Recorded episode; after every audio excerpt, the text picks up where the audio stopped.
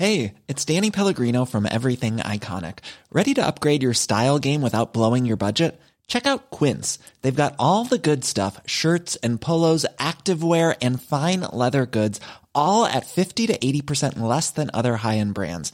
And the best part? They're all about safe, ethical, and responsible manufacturing. Get that luxury vibe without the luxury price tag.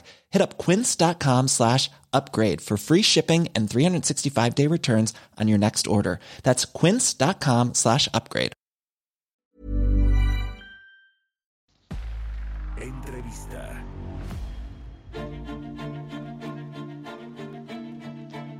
Está en la línea telefónica Elie David Villeda. Él es experto en el sector energético, especialista en temas de hidrocarburos. ¿Cómo te va, eh, Elie? Muy buenos días. Gracias por tomarnos la llamada. ¿Qué tal, Mario? Buenos días. Muchísimas gracias a ti por invitarme.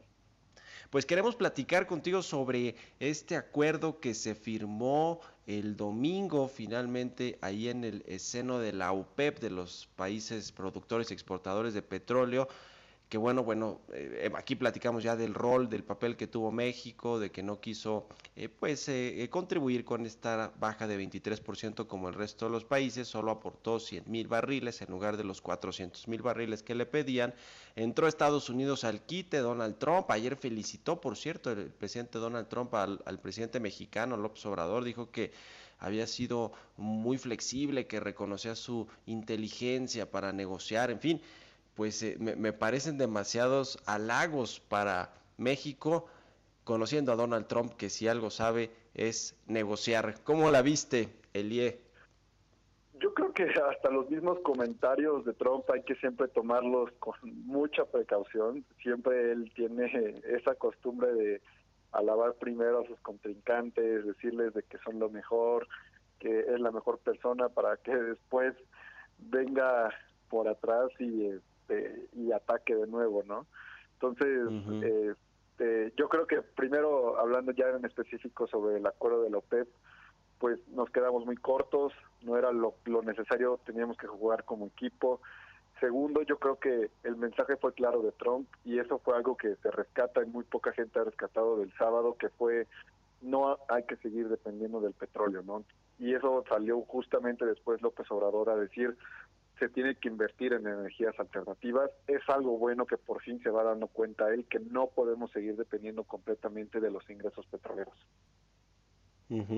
A ver, se recortaron nueve puntos, el acuerdo es que se van a recortar 9.7 millones de barriles diarios eh, a partir de mayo, todo ese mes y el mes de junio. Ese fue el acuerdo que se logró este fin de semana pero en junio tendrán que volver a sentarse los miembros de la OPEP y los invitados como México para ver si eh, se mantiene, si se cambia, si se, etcétera, qué consenso llegan de nueva cuenta. Y bueno, Donald Trump ya salió a decir que él dice que debe haber un recorte de hasta 20 millones de barriles diarios en la, en la oferta de petróleo lo cual pues es poquito más del doble de lo que se acordó este fin de semana. ¿Cómo ves eso? ¿Es, es, es solamente hay una narrativa, una retórica de Donald Trump para, para apuntalar el precio del WTI? Que por cierto, ayer eh, los mercados no lo recibieron muy bien la noticia, cayó 1.5% el precio del West Texas. Eh, ¿Cómo ves este, este, estos 20 millones que pide el presidente de Estados Unidos? Yo creo que va a ser un buen momento para, va a ser un momento muy crucial para México. Este, como bien dices, esta fue la primera ronda de negociaciones, esta fue la primera parte de lo que se va a esperar, que van a ser una serie de recortes que va a haber dentro del mercado. Este, hay que recordar que la demanda está siendo destruida, hay una muy poca demanda dentro de los insumos de petróleo, por lo mismo el precio se ha ido muy abajo. 10 millones es apenas es, el comienzo de algo que se necesita hacer. Este, no es algo que se va a, ni siquiera sabemos hoy en día cuál fue realmente ese impacto que tenemos hacia la demanda. Se están viendo apenas eh, esos primeros símbolos de, crisis que tenemos, que son desempleo, pero todavía no sabemos qué tanta demanda ha sido destruida, ¿no? Por eso Donald Trump dice, pues si vamos a tener que recortar, vamos a tener que recortar entre todos 20 millones de barriles. Entonces, sí es algo muy importante que, demostrar que no va a ser la única este, negociación que va a tener México, como en junio va a ser la siguiente.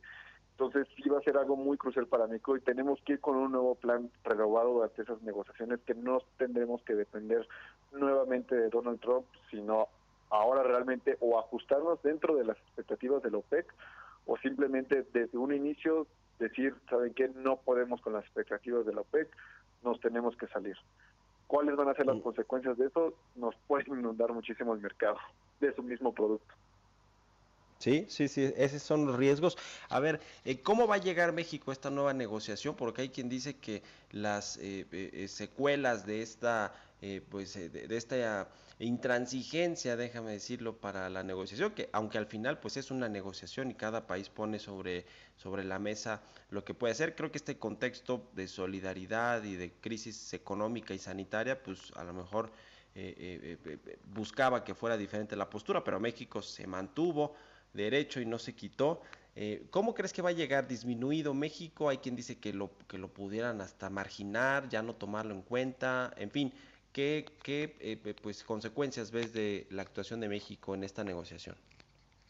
Yo creo que desde un principio se van a dar cuenta que México, o sea, de por sí ya muchos de los ministros y delegados durante las negociaciones se quejaban de que se estaba acaparando mucho sobre la atención sobre México.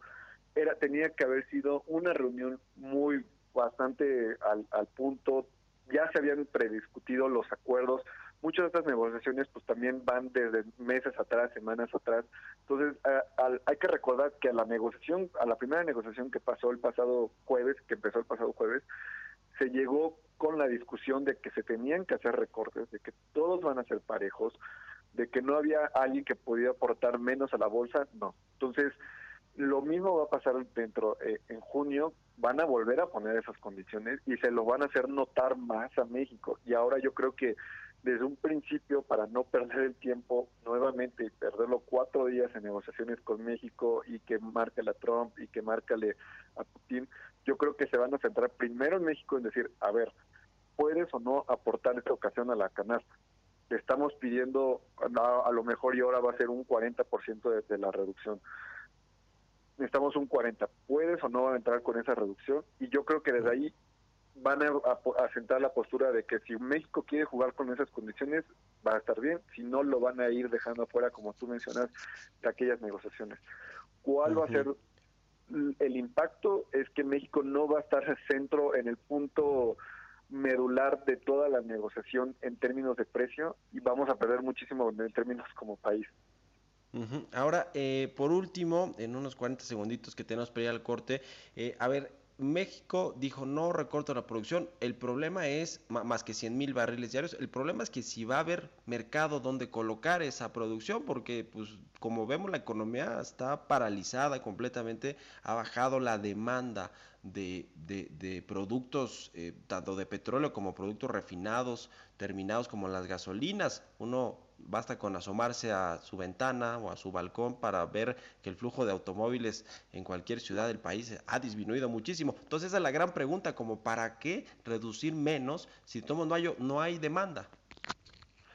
Yo creo que eso fue un punto que se le olvidó a la Secretaría de Energía, el decir, bueno, pues realmente se necesita, este, como dice, se necesita reducir esa producción porque no hay una demanda constante en México. Entonces, se tiene que considerar eso y sin este acuerdo era como el, ahora sí nos quedaba como anillo al dedo para decir que realmente no se podían cumplir con las promesas de campaña de López Obrador de aumentar la producción en México, simplemente porque no te daba con el mercado. Tenemos campos que no son este, rentables con este tipo de, de petróleo, pues los cierras completamente, reduces operaciones, reduces gastos para no tener mayores afectaciones a tu economía.